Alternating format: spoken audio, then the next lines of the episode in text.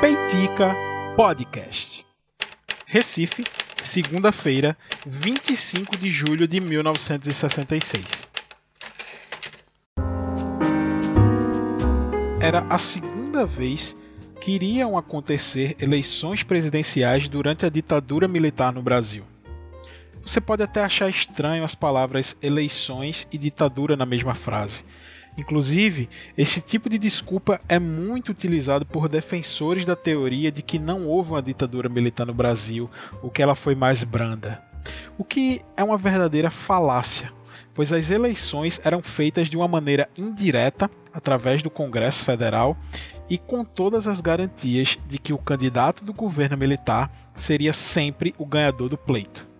Inclusive, no ano de 1966, o candidato militar Arthur da Costa e Silva foi eleito por unanimidade, pois o partido concorrente, o MDB, não apresentou uma chapa para concorrer naquele ano. Durante o mesmo ano de 1966, o então candidato Costa e Silva vinha em campanha presidencial, onde naqueles dias ele estaria em visita ao Nordeste visitando primeiro João Pessoa, na Paraíba, e logo em seguida seguiria para uma reunião no prédio da Sudene, na cidade do Recife, é aquele prédio ali próximo à Universidade Federal de Pernambuco. O Marechal Costa e Silva viria de avião, saindo de João Pessoa, com destino ao aeroporto dos Guararapes, no Recife. Porém, às oito e meia da manhã, naquela segunda-feira, foi alegado um problema técnico no avião e o candidato governista teria decidido fazer a viagem de João Pessoa a Recife de carro. Próximo deste mesmo horário, um carro de som anunciava o ocorrido com o avião do presidente, do, do candidato a presidente, lá no aeroporto de João Pessoa. Né? Então esse carro de som passou é, no aeroporto dos Guararapes e informando que aconteceu esse problema com o avião do candidato e que ele não mais iria desembarcar no aeroporto dos Guararapes. Sendo assim, cerca de 300 pessoas que o aguardavam no saguão do aeroporto foram se dispersando vários profissionais de, da imprensa que iriam cobrir a visita do Marechal a Recife foram diretamente para o prédio da Sudene, pois seria lá que ele, é, é, o, o candidato iria direto para esse prédio, então não fazia mais sentido ficar no aeroporto dos Guararapes.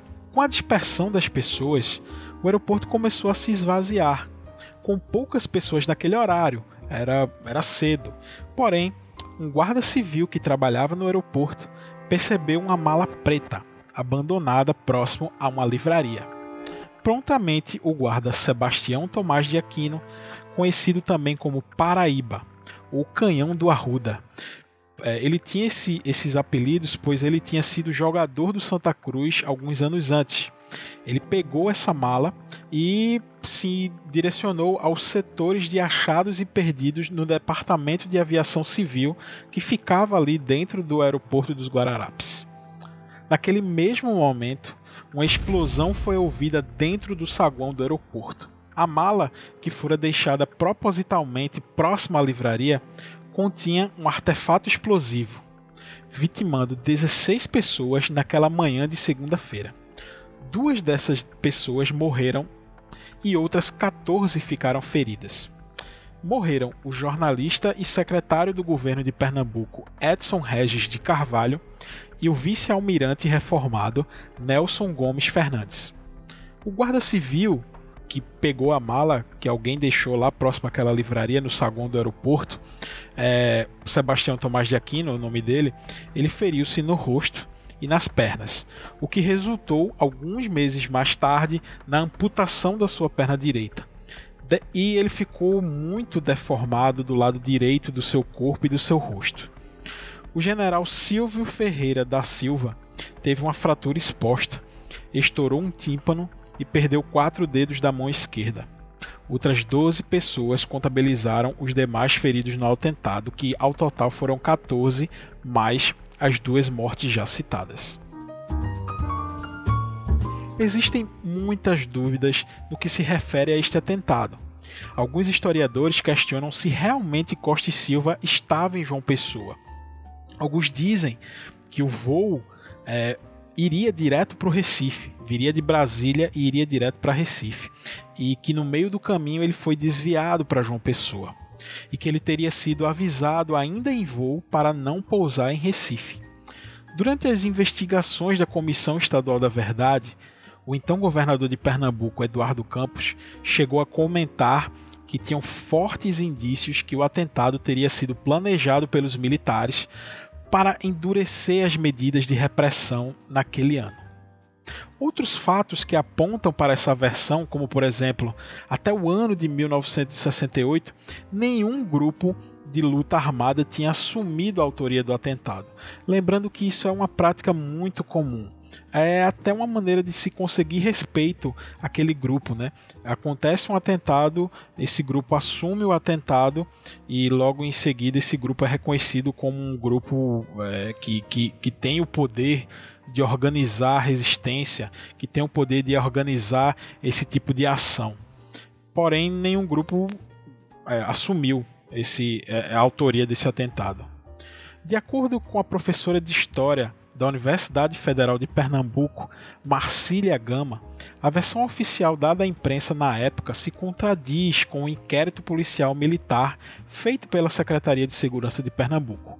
Abre aspas. O documento apresenta inúmeras contradições e fortes indícios no material de investigação coletado. Declarações de pessoas que estavam no aeroporto narrando dados curiosos e intrigantes pela polícia, levando a crer que tudo não passou de um plano orquestrado pelos militares com a participação da base aérea do Recife, com vista a criar um clima de medo e pânico, visando responsabilizar a Ação Popular. A Ação Popular, que é uma organização de esquerda que atuava no combate à ditadura pelo suposto atentado, fecha aspas. Em 1968, mesmo sem ninguém assumir a culpa pelo atentado, duas pessoas foram acusadas pelo Departamento de Ordem e Política Social, o DOPS, como autores do crime. O professor e engenheiro Edinaldo Miranda e o ex-deputado federal Ricardo Zaratini. Eles foram presos, eles foram torturados para que assumissem a culpa pelo atentado, mas nenhum dos dois assumiram a autoria daquele atentado, mesmo sobre forte tortura. Em 2013, durante as pesquisas rotineiras da Comissão Estadual da Verdade, quase que por acidente, dois membros da comissão que estavam pesquisando no arquivo da extinta Central Nacional de Informações, a CNI, em Brasília, eles encontraram um documento provando que o poder vigente na época reconhecia a inocência dos dois acusados pelo atentado é, o Ricardo Zaratini e o Edinaldo Miranda, que a partir de uma reportagem feita pelo Diário de Pernambuco na época, foram acusados injustamente pelo Estado. Abre aspas. Ficamos perplexos, porque o governo sabia da inocência desses dois homens todo esse tempo, e mesmo assim deixou que a injustiça prevalecesse, contou Fernando Coelho, é, que é membro da Comissão Estadual da Verdade. Uma outra figura que foi acusada de ser o mentor do atentado foi o padre Alípio de Freitas, que ele estava exilado no México desde o golpe, desde o ano do golpe, né, que foi em 1964. Ele teria retornado a Pernambuco naquele ano, em 1966, quando, e, e assim, e, e, segundo a acusação, ele teria sido o mentor intelectual daquele atentado. Quando o padre foi perguntado, ele foi preso, né? E quando o padre foi perguntado sobre a autoria do atentado pela reportagem a qual nós consultamos para fazer esse podcast, ele sempre foi enfático ao, ao afirmar, abre aspas, já disse que não tive nada a ver com o atentado. Você acha que se enquanto eu tivesse preso, sujeito às piores torturas, se os militares sonhassem que eu tive a ver com o atentado, não se esforçariam para saber? Eles questionaram-me apenas uma vez e não sob tortura. E a minha resposta foi que eu não sabia de nada. O que eu sabia era o que a imprensa tinha dito e nunca mais eles me questionaram sobre aquele atentado. Fecha aspas. Até hoje, o atentado no aeroporto dos Guararapes é um episódio triste e ainda sombrio da história da ditadura militar no Brasil, pois não temos nenhuma conclusão da autoria daquele episódio infelizmente, pessoas hoje em dia politizam o tema e usam como se fosse uma prova definitiva de que os grupos de resistência foram os responsáveis pelo ocorrido.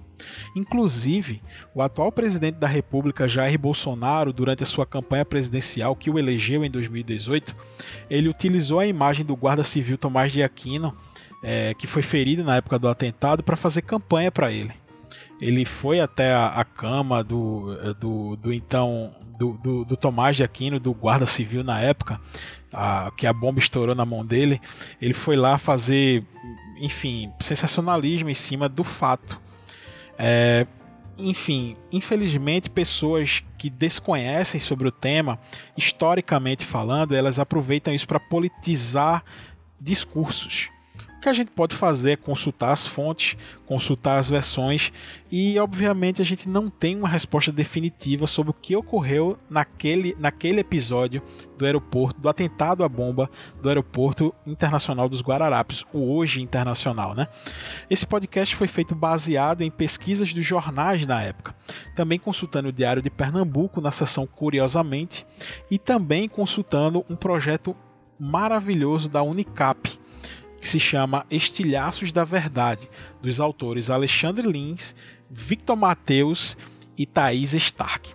Para mais informações das matérias consultadas para fazer esse podcast, é só consultar a descrição do programa aqui no seu agregador. Se você gostou desse episódio, manda para os seus amigos, compartilha nas redes sociais que assim nos ajuda bastante na divulgação. Fica aí que ainda tem um recado para a gente concluir o Peitica de hoje. Pois é, meus amigos, o Peitica voltou.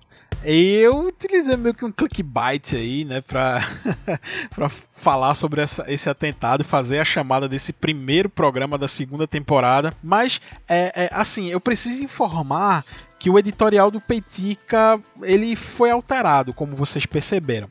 É normal nos podcasts que estão nascendo, é, nós que produzimos esses podcasts, irmos achando o caminho que vamos seguir. Né? Mudanças são normais. O Peitica nasceu como um podcast de atualidades, é, falando sobre o dia a dia, principalmente do Brasil, mas a gente abordou em alguns episódios temas do mundo, é, como o de Hong Kong, por exemplo. É, hoje, seguir essa linha de atualidades, ela é muito trabalhosa, pois ela acontece muita coisa todo dia, semana toda. Então, e, e, assim, tem grandes veículos de imprensa que cobrem em seus podcasts e abordam o dia a dia do Brasil, o dia a dia do mundo. E esses podcasts têm uma equipe gigantesca, né? Eles se dedicam a isso, eles sempre mantêm o papo atualizado sobre esses últimos acontecimentos. Mas para isso precisa ter braço, precisa ter força de trabalho, coisa que o podcast de uma pessoa só, como esse, o Peitica, não tem. Então, vários assuntos quentes acabam passando justamente pela falta de tempo que não se tem, um tempo hábil para falar de tudo aquilo que acontece no dia a dia. Então, pensando em como eu poderia resolver esse pequeno problema editorial, eu imaginei que poderia continuar falando sobre assuntos do momento, porém não olhando para os fatos de hoje, sim olhando um pouquinho para trás até para cumprir mesmo um dos papéis da história, que é olhar para o passado e, e, e, e, trazer aquele contexto para que ela nos ensine algo para o futuro. Pensando nisso, nós vamos continuar abordando temas do presente, porém sobre a ótica da nossa história. Eu espero que gostem dessa nova linha editorial do Peitica e vamos em frente até o próximo episódio. Um grande abraço.